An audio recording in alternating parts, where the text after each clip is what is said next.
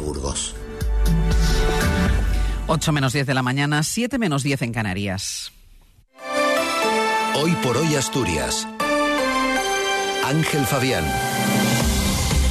Buenos días. El primer ave de Asturias a Madrid llegará a las nueve y media de la mañana, confirma Barbón.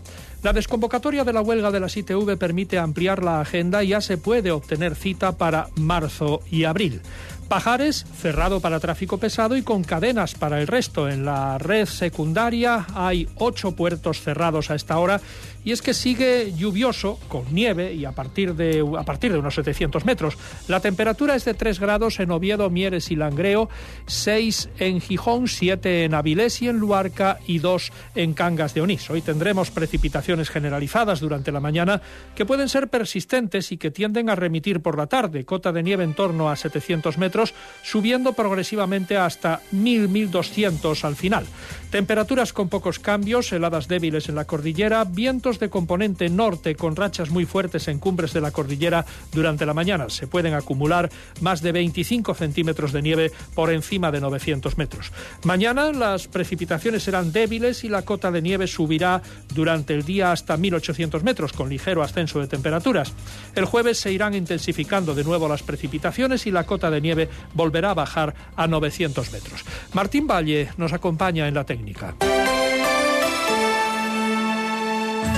Décima ruta de la Fabada y las Verdinas. Hasta el 17 de marzo, más de 78 restaurantes en Asturias en los que podrás saborear la fabada asturiana, les faves y las verdinas. Oviedo, Gijón, Avilés, Candás, Tineo, Leitariegos, Llanes, Lastres, Luanco, Navia, Soto del Barco. Toda la información de los restaurantes en rutadelafabada.com.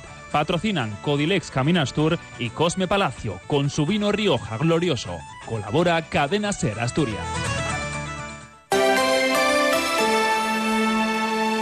Son las 8 menos 8 minutos de la mañana. La nieve ha seguido cayendo anoche en las montañas y el resultado está a la vista en las carreteras. A esta hora es preciso el uso de cadenas en pajares para los vehículos ligeros y está cerrado para camiones. En la autopista del Huerna, las quitanieves están haciendo su trabajo y han conseguido mantener la circulación durante toda la noche. Se circula con precaución y sin cadenas, sin necesidad del de, uso de cadenas, que por otra parte nunca se utilizan en la autopista. Simplemente, bueno, con los neumáticos de invierno basta. En la red secundaria están cerrados ocho puertos: San Isidro, Leitariegos, El Conio, Tarna, Cerredo, Valdeprado, Somiedo y Ventana. El resto de carreteras y puertos a partir de 700 metros requieren cadenas o neumáticos de invierno.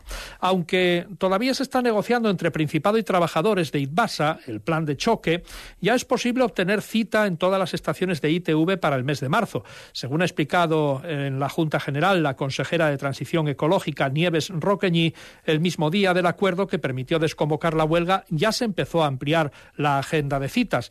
Hace una semana, en pleno conflicto, la demora para obtener cita llegaba a junio, incluso a julio, según en qué estaciones. Roqueñi explicó a preguntas del diputado de Foro, Adrián Pumares, que el plan de choque aún se está negociando, pero que como les hemos dicho, ya ha habido mejoras en las citas. Se están eh, ampliando hasta la máxima capacidad durante los meses de marzo y abril. Eh, y para todos los tipos de vehículos en todas las estaciones también. Y esta apertura de agenda de horarios eh, ampliados en, el caso de los turismos ya ha tenido efectos inmediatos porque al ofertar más citas para las próximas semanas se han reducido los plazos de demora en prácticamente la totalidad de las estaciones. Pumares insistió en pedir al Gobierno que reconsidere su posición de no cambiar el modelo y que abra las ITV a la iniciativa privada. Lo que no tiene sentido, señora consejera, y va a permitirme que se lo diga, es seguir con un modelo que recurrentemente y permanentemente, termino ya, señor presidente, y permanentemente nos lleva a sufrir, a que los ciudadanos suframos listas de espera permanentes en la, ITV. Por tanto, reconsideren esa postura de no abrir eh, la, ITV a la competencia. Barbón lo ha confirmado ayer. El primer ave de Asturias llegará a Madrid en torno a las nueve y media de la mañana, como pedían los empresarios. Lo ha confirmado el presidente en Beasaín, en Vizcaya, donde ha asistido al inicio de la fabricación de los trenes de FEBE que sustituirán a los actuales en 2026. Adrián Barbón confirmó que Renfe ha cedido a las peticiones que desde Asturias se han formulado para adelantar la llegada a Madrid del primer tren de la mañana cuando circulen los nuevos Abril. Se adelanta la, hora de salida, está por definir la hora exacta, pero lógicamente para llegar a las nueve y media tiene que adelantarse. Era una demanda que habíamos trasladado como, como gobierno de Asturias exigiendo esto que digo yo siempre de Asturias lo primero, o sea que para el Partido Popular, Barbón estaba ayer en el lugar equivocado. El presidente del PP asturiano, Álvaro Queipo, duda sobre el papel y la información que maneja el gobierno asturiano sobre lo que está pasando en las negociaciones del Ejecutivo Central con Arcelor y cree que Barbón debería estar centrado en esto y no cortando chapa, dice, aunque sea de los nuevos trenes para Asturias. Porque no vemos que el gobierno esté en lo que importa de hecho, si no me equivoco, nuestro presidente está hoy en el País Vasco cortando una chapa. Creo que es bastante elocuente, es un ejemplo claro de qué hace el gobierno y dónde está. Por lo tanto, estamos preocupados y atónitos. Y aprovecho para pedir al gobierno que se centre, que trabaje y que ponga sobre la mesa las medidas que cree que son convenientes porque el Partido Popular está esperando para acordarlas con ellos. Asturias lideró en enero el crecimiento turístico de la España verde. Los hoteles recibieron casi 81.000 viajeros, un 18% más que en el mismo mes de 2023, y en cuanto a las estancias, aumentaron un 17,6% hasta alcanzar casi las 153.000, según el Instituto Nacional de Estadística. Estos porcentajes de incremento son los más elevados de la España verde. Los hoteles cántabros y vascos cerraron enero con una subida menor que la asturiana de las pernoctaciones, mientras que en los gallegos descendieron el buen comportamiento del turismo en enero, en plena temporada baja, fue uno de los temas tratados en la reunión celebrada ayer en la Consejería de Turismo para hacer balance de la pasada Feria de Turismo Fitur, en la que participaron la consejera Jimena Llamedo y la viceconsejera Lara Martínez.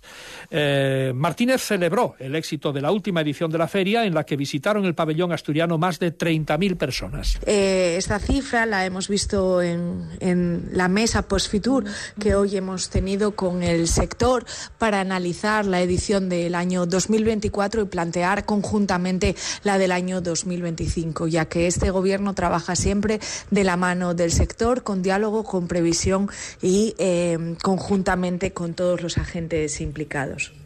El Gobierno de Asturias dedicará este año, el 8 de marzo, Día Internacional de las Mujeres, al movimiento feminista y su capacidad de generar avances en la lucha por la igualdad. El Instituto Asturiano de la Mujer ha elegido el lema Este tren ya no se para en conmemoración del décimo aniversario del Tren de la Libertad. Según ha informado el Principado, la jornada servirá para rendir tributo a la iniciativa, la determinación y la capacidad de convocatoria de dos asociaciones asturianas de mujeres, la Tertulia Feminista Les Comadres y Mujeres por la Igualdad. Faltan dos minutos para las ocho. Ser Gijón.